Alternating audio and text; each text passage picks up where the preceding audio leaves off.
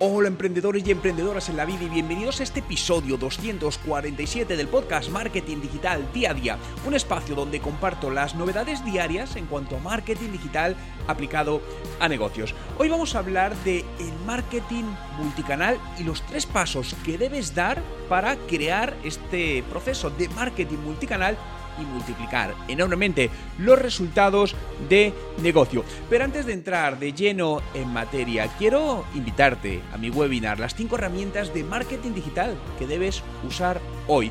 Puedes entrar ahora mismo a través de juanmerodio.com barra webinar gratis. Te dejo también el enlace en los comentarios. Hoy es miércoles 22 de abril de 2020 y mi nombre es Juan Merodio.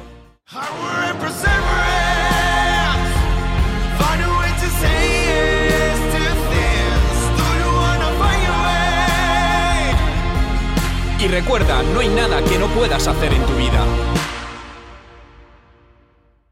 Y hoy hablamos de marketing multicanal. Bien, ¿qué es realmente esto? Fijaos que en los últimos años se ha, crecido el hablar de marketing online, de marketing digital, de marketing en redes sociales, y parece que el marketing tradicional se ha pasado de, de lado, ¿no? Como que ya no tiene tanta, tanta importancia. Y eso es un grave error, porque el marketing normal, bueno, normal no, el marketing offline sigue teniendo mucha importancia y debemos hablar de marketing, donde al final el marketing integra los distintos puntos de contacto con nuestro posible cliente, es decir, las interacciones que tenemos con, con ellos estén donde estén, ¿no?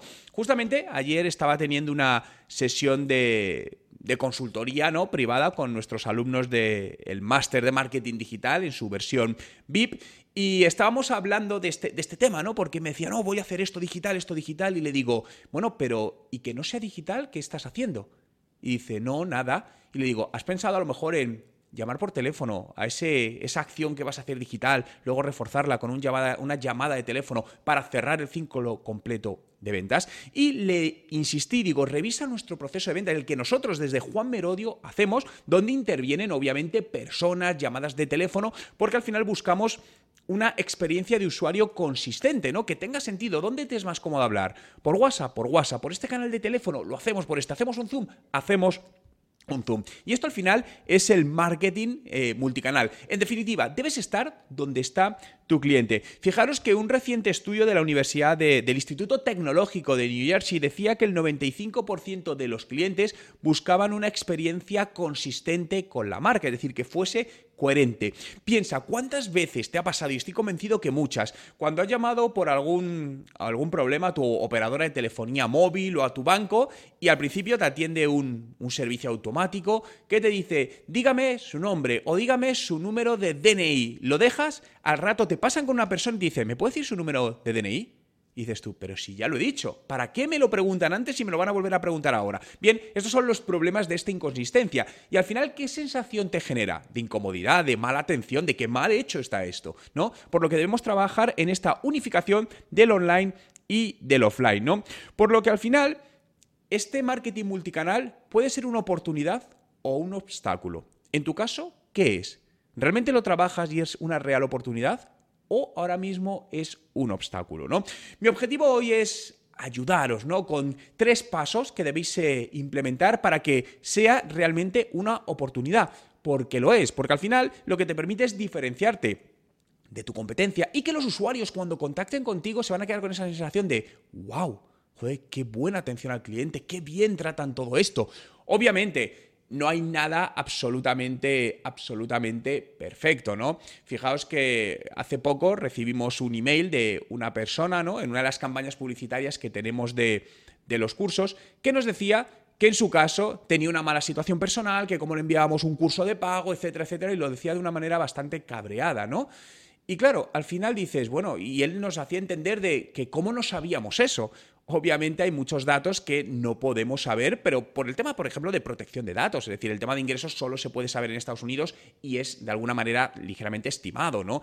Por lo tanto, siempre va a haber algún dato que se te puede escapar y puede generar esa insatisfacción. Bien, es normal, no se puede agradar al 100% de la gente y no, no, no haría algo 100% perfecto, pero sí debemos trabajar porque esos errores o esas incomodidades minimizarlas al máximo, teniendo en cuenta que alguna va a haber, ¿no? Por lo tanto, el primer paso es eh, hacer un mapa de tu del ciclo de vida de tu cliente, ¿no?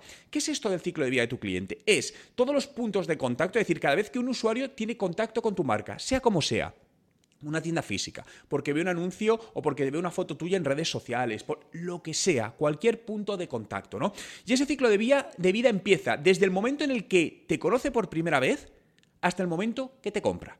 Y en ese momento han pasado muchos puntos de contacto. Dependiendo cada empresa, cada producto y cada servicio, a veces son tres puntos de contacto para cerrar una compra, pero a veces son 82 puntos de contacto. Es decir, depende del tipo de producto. Hay productos que requieren muchos puntos de contacto distintos, ¿no? Por lo que lo primero que tienes que hacer es identificar todo este ciclo de vida de, tu cliente y ver también, en base a ello, en qué plataformas, y ahora nos vamos al, al ámbito digital, pasan más tiempo o están tus clientes. Es decir, al final identificas eso y te das cuenta que, oye, es que tus clientes están más en, en Facebook o están más en LinkedIn, o están más en Instagram, o prefieren utilizar WhatsApp porque les es más cómodo. A lo mejor vas a un público más joven y tú quieres hablar con ellos por email, pero resulta que para ellos es más cómodo hablar por WhatsApp. Pues entonces tendrás que adaptarte al canal y hablar con ellos a través de WhatsApp. Eso va a ser un canal de contacto muy importante para mantener esta buena experiencia de usuario personalizada, ¿no? A continuación, ya con este ciclo de vida del cliente completo, esto no lo podemos manejar de manera manual, es totalmente imposible. ¿Por qué? Porque hay muchas interacciones que dependen de la anterior interacción del usuario. O porque manejas muchos clientes y no puede haber una o, muchas personas controlando esto. Es totalmente, realmente esto es imposible, ¿no? Por lo tanto, debemos trabajar con, con la automatización del marketing. Este es nuestro gran salvador.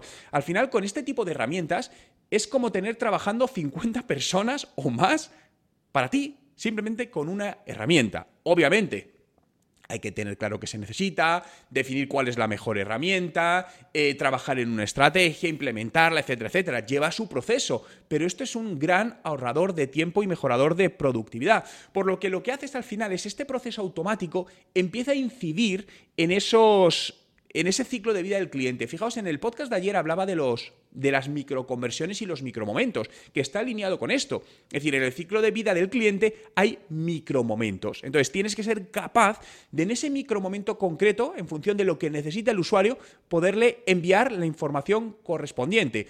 Al final, muchas veces me preguntan, Juan, ¿qué es el marketing digital? ¿No? Creo que hay muchas definiciones, no hay una por excelencia, pero para mí el marketing digital es entregar el mensaje adecuado a la persona adecuada en la plataforma adecuada en el momento adecuado. Y esto, en digital, podemos hacerlo con un grado de certeza cada vez más elevado. Que no perfecto, como os comentaba antes, pero estos sistemas de automatización, de automatización del marketing, son los que nos ayudan a ello, ¿no?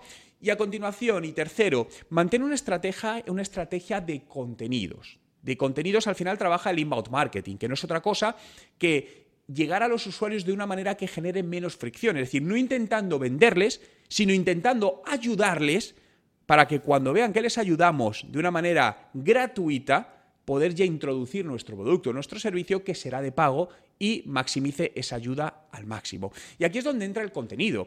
Y el contenido puede ser en el blog de tu empresa, puede ser en las redes sociales, donde consideres, ¿no? Ahí entraríamos ya en una estrategia de contenidos. Pero estos son los tres pasos para eh, trabajar bien un marketing multicanal. Recuerdo, lo primero, crea el ciclo de vida de tu cliente. Segundo, automatiza los procesos. Y tercero, alinéalo con una estrategia de contenidos.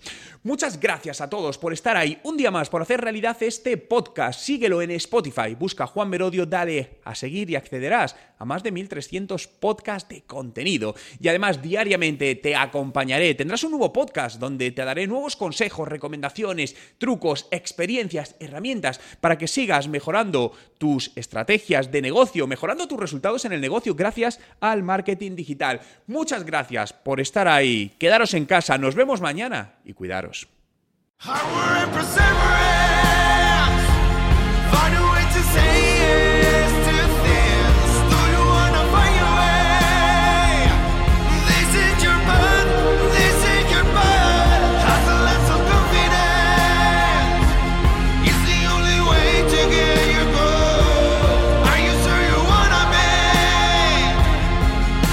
Recuerda, no hay nada que no puedas hacer en tu vida.